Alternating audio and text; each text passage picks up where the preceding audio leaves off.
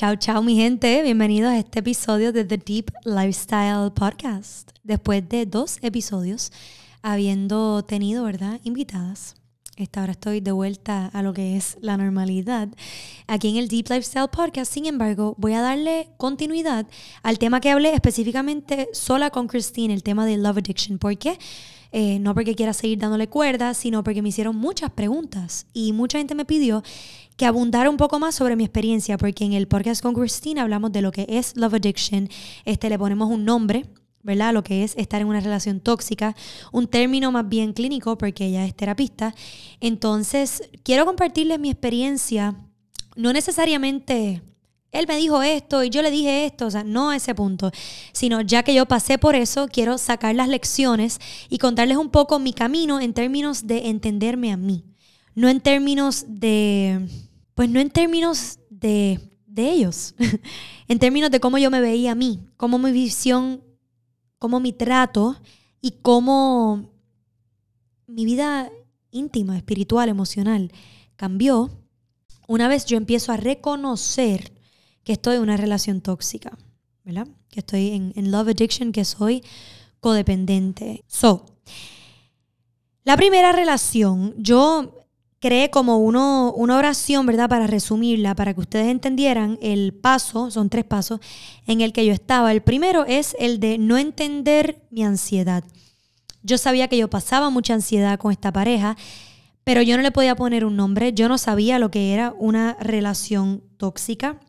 Este, y estaba en esta dinámica de todo lo que tú me haces a mí, yo te lo hago peor. Y era este constante círculo vicioso de tú no me contestas el teléfono, pues yo tampoco te lo contesto y después te cuelgo. Este, este juego de poder, lo que yo le llamo, que ahora mirando en retrospecto, obviamente es súper inmaduro, este, y solo muestra el poco amor que ambas personas se tenían para, hacer, para hacerle la vida miserable a la otra persona y a la vez a ellos mismos, porque ¿quién es feliz manipulando a las demás personas?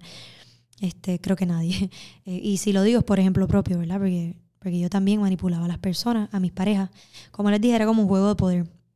Entonces yo, esto, esto se caracteriza, ¿verdad? Por, como les dije, yo no darme cuenta que estaba en una relación tóxica porque yo no sabía ni lo que era eso. Yo tenía 18, 19 años. Es el primer novio, la primera pareja que yo tengo. Entonces yo no me doy cuenta que estoy en una manipulación, que estoy como en un juego mental, hasta que un día mi mamá, eh, un día él y yo nos dejamos, después de una pelea muy fuerte, y estoy hablando con mi mamá, tú sabes que uno, la primera persona que llame es a su mamá, obviamente, y yo estoy como que, mami, pero esto, lo otro, y ella me dice, Paula, esto es lo mejor que te pudo haber pasado, él te tiene enjaulada. Y yo dije como que, espérate, I finally put a name to my anxiety.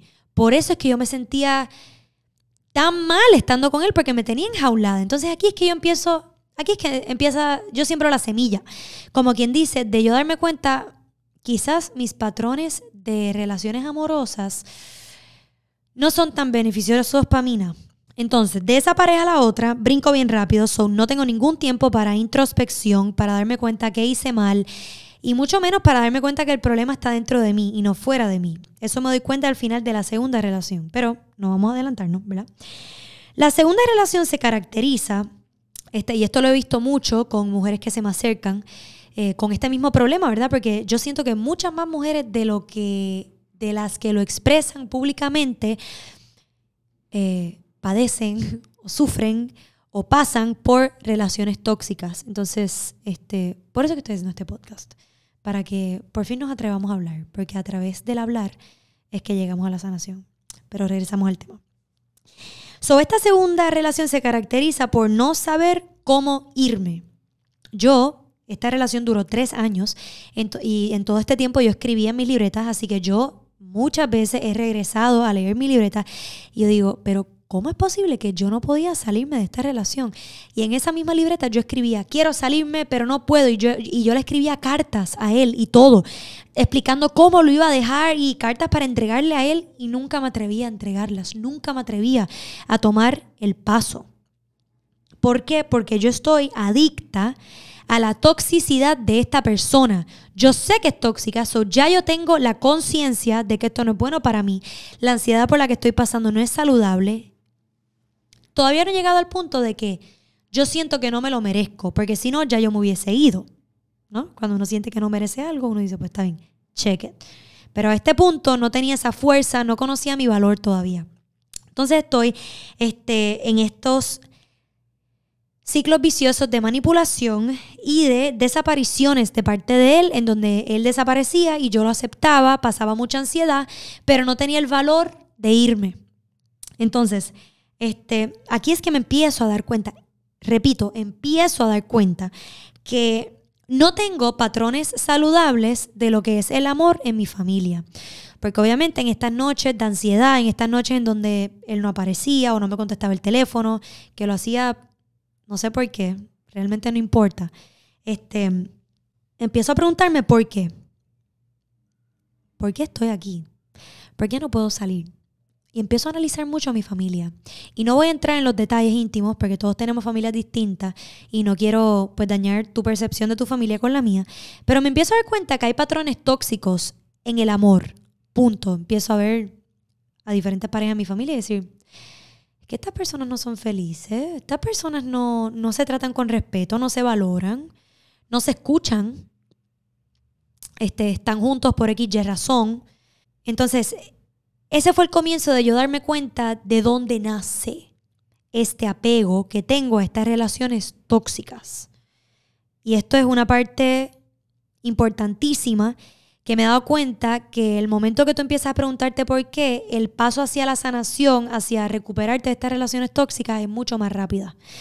Porque una vez uno llega a la raíz, ya es como presionar un botón, es como que espérate, si ya yo entiendo de dónde viene, pues ya yo estoy consciente de qué me trajo aquí, entonces estoy consciente de las repercusiones que tienen mis acciones, cómo me hacen sentir, y estoy consciente que no quiero volver a sentirme así. Así que tengo el poder y el deber de ser responsable de mis acciones, que de esto les voy a seguir hablando. O sea, si les hablo esto es de introducción al próximo, a la próxima relación. Al próximo mistake. No, mentira. Hay que reírse, ¿verdad? Hay que encontrarle la, la gracia a su dolor y a su sufrimiento. Y en fin, a sus lecciones. Entonces, después de esta pareja, mucha introspección. Aquí es que empiezo, como les dije, a entender por qué. Y y me tomé un periodo como de seis meses o de seis a ocho meses, no recuerdo bien ahora, desde pasado es pasado, vamos a olvidarlo. Este, en donde yo literalmente no quería estar con nadie. Porque yo pensaba, este era mi razonamiento, yo dije, esa pareja mía me abusó, me trató muy mal, eh, no abusó físicamente, digo emocionalmente.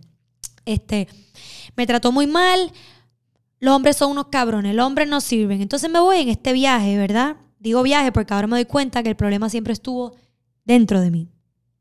Dentro de esos patrones con los que yo crecí de lo que era el amor. Pero en ese momento yo no lo sabía todavía. Entonces, eh, mi pensamiento era, los hombres me abusan, yo soy una víctima. Soy una víctima de ellos. Este, todo esto me está pasando a mí. En vez de verlo como que dado, que esto voy a irme un poco más en profundidad pronto, dado a esa crianza que tuve, I didn't know any better, and I was only doing the best I could. Therefore, because of that, I am a creator of my circumstances, of the abuse I endured, of the emotional manipulation I endured, porque así fue que crecí viendo el amor. Y entonces yo soy creadora de ese abuso, no víctima. ¿Me van entendiendo? Pero I'm not there yet, so pienso que soy víctima. Me cojo un break de los hombres que me vino muy bien. Este, I wasn't in the right mental state, no estaba en el, en el análisis correcto de la situación. Pero pues ese tiempo fue necesario para darme cuenta de muchas cosas y darme cuenta y estar cómoda con estar sola, que es muy importante, porque yo estaba adicta a estar con personas, salí de una relación a estar con otra, porque no quería estar sola. Yo pensaba que había sanado eso, pero en esta tercera relación me doy cuenta que no lo sané. Este, y sigo adicta a estar con mi pareja y tener este sentido de control sobre ellos. So, ¿Qué caracteriza esta, esta tercera relación? Ya yo sé que estoy siendo abusada emocionalmente, manipulada, pero siento que lo merezco. Siento que merezco este abuso. Siento que I don't deserve anything better. Lo voy a explicar por qué. Porque en esta relación hubo, si yo pensaba que en mi otras dos relaciones había manipulación, en esta fue como por 10. Y dentro de esa manipulación, él me hacía sentir como menos y me hacía sentir que, que mi pasado me hacía a mí como inamable, como que nadie me iba a querer dado a mi pasado, este, que es totalmente falso porque uno, uno no es su pasado. Este, y, mis relaciones fallidas en el amor no me hacen inamable. Yo sé que eso no es una palabra, me la estoy inventando, Deep Life Self Podcast, hello. Este, pero, pero me logró manipular y me lo, me lo logré creer. Y por eso duré con él un año también en este deep manipulation, que desde el principio fue un deep manipulation y yo lo sabía. Este, y también se caracterizó por muchos celos, mucho, mucho celo. Entonces, no conocía mi valor. ¿Por qué? Porque estaba dejando a otros, o sea, en este caso a mi pareja, controlar mis emociones y mi estado mental. ¿Por qué? Porque yo, lo que les dije ahorita, yo no entendía que yo era la creadora de mi sufrimiento, porque estaba reviviendo mi pasado y con miedo a escribir un nuevo futuro, porque no tenía ejemplos de lo que era un nuevo futuro. Incluso no pensaba que yo era capaz. Había noches que yo estaba en mi cuarto súper, súper, súper ansiosa y yo decía, Padre, Dios, Virgen María, ¿cómo yo he llegado a este punto? Que porque esta persona no me contesta un mensaje, yo voy a estar a punto de un ataque de pánico en mi cama. Y una mañana, creo que lo he dicho otras veces en mi podcast, me voy a la playa a meditar y llego a la realización. Yo digo, Paula, es que estás sufriendo porque quieres. Porque tú fácilmente puedes decir, check it, bye, chao, sayonara. No voy a seguir sufriendo porque yo reconozco que soy más que este sufrimiento y no tengo por qué estar sufriendo por ti. Entonces, dado, y esto es una de las, de las lecciones que aprendí, lo voy a decir ahora, lo voy a decir más tarde, pero lo voy a decir ahora porque es bien pertinente ahora. Quería terminar el podcast con las grandes lecciones que aprendí de esta, de esta odisea, de esta gran de esta gran guerra que he pasado, ¿verdad? Eh, y lo digo con una sonrisa porque no me arrepiento de haberlo pasado. Como dice Rosalía en una, una de tus canciones, tía, que no recuerdo cómo se llama, pero les prometo que lo voy a poner en los comentarios del, del post, que sale una actriz bien famosa española hablando y dice, no te das cuenta, te das cuenta cuando sales. Dices, pero ¿cómo he llegado hasta aquí? Y qué sé yo, y después la canción está bien brutal así para pelo, de una relación tóxica, whatever. So, yo me di cuenta que no tenía, que yo no me daba mi valor como mujer, no que no me lo daba, sino que yo no sabía ni cuál era. Vamos a empezar por ahí. Como mujer, como, como, ni como mujer, como persona en este mundo. Me di cuenta que me faltaba el valor cuando no lo tenía. So, y lo escribo en inglés. You understand you aren't when you are. ¿Qué quiero decir con eso? You understand you're not a creator when you realize you're a victim. You realize you don't value yourself when you've lost your worth. Igual que tú no te das cuenta que eres algo cuando no eres algo, o viceversa. Es la ley de opuestos. Te das cuenta que no es blanco cuando es negro. ¿Me explico? Y si no me explico bien, pues déjenmelo saber, pero en verdad. Ahora mismo no puedo encontrar una mejor manera de, de describirlo. Pero nada, yo espero que ustedes hayan entendido. Este, y otra es que los patrones tóxicos empiezan contigo. Lo voy a repetir. Los patrones tóxicos empiezan contigo. No con tu pareja, contigo. Nacen de ti. Porque todo lo que tú atraes a tu vida, tú lo eres. Y va a venir el argumento de y si tuve un esposo maltratante que me dejó encerrado en un cuarto por cinco días y me daba. Y, y mi papá no le daba a mi mamá, no entiendo cómo terminé aquí. Eso es válido. Pero esta es mi experiencia. Y yo solo puedo compartirle a ustedes lo que me funciona a mí. Y mi proceso de sanación fue darme cuenta de los patrones tóxicos en mi familia. Así que para eso yo recomiendo una terapista, ayuda profesional. Pero como siempre he dicho en este podcast, yo los ayudo con lo que yo he pasado, con mi historia, con mis lecciones. ¿Está bien? Así que en mi caso, los patrones tóxicos empezaron dentro de mí y nunca vas a salir de ellos hasta que entiendes de dónde vienen, hasta que te cuestionas hasta, hasta lo más mínimo de tu existencia, de por qué cada vez que mi mamá cocina, mi papá le tiene que decir, oye, sírveme. Y quizás eso a ti te afecta de alguna manera. Cuestiónatelo todo, especialmente con tu familia. Porque esta es la raíz, es de donde viene cada problema.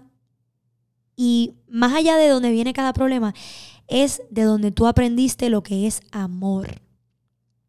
Y una vez te das cuenta de lo que a ti te gusta, de esa definición del amor que te enseñó tu familia y te das cuenta de lo que no te gusta, y eso está súper bien, de hecho es saludable, de lo que es esa definición de amor de tu familia, ahí es que viene el empoderamiento real.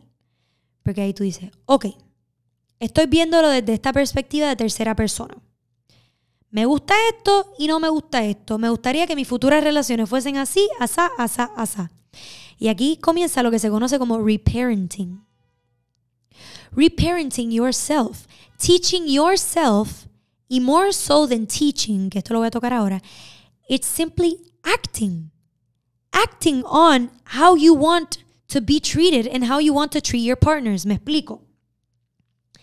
Después de esta última pareja, no, no cometí el mismo, y no lo voy a llamar error, pero no me tomé tanto tiempo de descanso con salir con otras personas porque dije, ¿sabes qué? Yo no voy a dejar que esta relación que no me fue tan bien y que yo estoy muy consciente de los errores que yo cometí y de los que él cometió y de los que yo causé que él cometiera. Este, y, y creo que la manera de sanar es simplemente continuando la vida. Y si me llega una oportunidad de una relación, no le voy a decir que no. Obviamente no voy a ser su novia en un mes, pero no le voy a decir que no. Voy a, salir y disfrutar y, why not. ¿Y cuál es el aprendizaje más grande? No es que brinque de una relación a otra porque ya saben que lo hice una vez y no me fue bien. No recomiendo eso. Recomiendo que tú hagas ese shift en tu mentalidad y que esas nuevas relaciones que te vengan donde ti porque te van a llegar. Porque de eso se trata la vida, de constantes interacciones con las demás personas pero que tú estés en esas relaciones desde la conciencia. ¿Cómo así?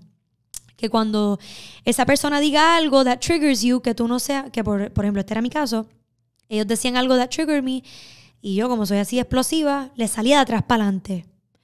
Eh, antes de salir de atrás para adelante, crear esa conciencia y decir, es necesario. Él lo está haciendo a propósito.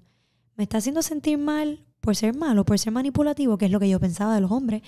No me pueden culpar, es el ejemplo que tengo en mi familia y él es mi pareja. Pero entonces decir, antes de reaccionar como un petardo, es decir, espérate, ¿de dónde viene él? Ponerme en sus zapatos. Y de ahí reaccionar y decir, ¿sabes qué? He's not trying to trigger me. it's okay reaccionar de manera más pasiva y después comunicarle, mira, eso que dijiste, yo sé que tú no lo hiciste con la intención, pero it kind of triggered me. ¿Crees que para una próxima ocasión puedes como que suavizarlo un poco? Porque como sabes, todavía estoy sanando y, algunas cositas que dices de esa índole, pues me tocan el corazón un poquito y, quisiera estar como un poco más lighthearted contigo. Bello. Entonces, ¿qué más les quiero compartir? Exacto. Entonces, estar bien consciente de mis reacciones y acciones y mis intenciones. Lo voy a decirle no ahora estoy muy consciente de mis reacciones, acciones e intenciones. Y porque esté consciente de dónde vienen estos patrones, por qué caí en estas relaciones, no significa que mi trabajo ha terminado. Porque ahora me encuentro en una relación muy saludable, después de todos estos años de estar en relaciones pues no saludables. Y todavía tengo cosas que trabajar. Me doy cuenta a veces que soy demasiado impulsiva. Que le salgo a veces con unas actitudes a mi pareja que, que no tienen por qué. Y esas son cosas que poco a poco voy mejorando, así que te invito a que veas qué es lo que tú tienes que seguir trabajando. Si es que sientes que ya saliste de estas relaciones tóxicas, si te encuentras en esas relaciones tóxicas, pregúntate por qué, por qué, por qué, por qué, por qué. Pasa mucho tiempo con tu familia para que entiendas de dónde vienen estos patrones. Y si aún no sabes lo que es una relación tóxica, espero que este podcast te haya ayudado a empezar a reconocer y a empezar el proceso Gracias a todos por sintonizar. Me encantaría, me encantaría, me encantaría escuchar sus testimonios, saber en qué proceso de sus relaciones tóxicas están. Si no están en una relación tóxica, si tuviste ejemplos saludables en tu familia de lo que es una relación y, y tu hermano Pablo, gracias a eso yo siento que no he tenido relaciones tóxicas. Quiero saber de eso también. Bravo. Porque al nosotras pasar por relaciones tóxicas, las que hemos pasado, y al, momento de tener nuestra propia familia, eso es lo que queremos, ¿no? No pasarle traumas a nuestros niños, enseñarles relaciones saludables a nuestros niños. Entonces no estás exenta de ninguna de estas cosas que he hablado, porque de alguna manera creo que te, te aplican, ya sea si eres papá, si estás en la relación o si estás comenzando este patrón de relaciones tóxicas. No les ocupo más tiempo. Gracias a todos por sintonizar y los espero en el próximo episodio de The Deep Lifestyle Podcast aquí en el Freak Podcast Network. Buen día.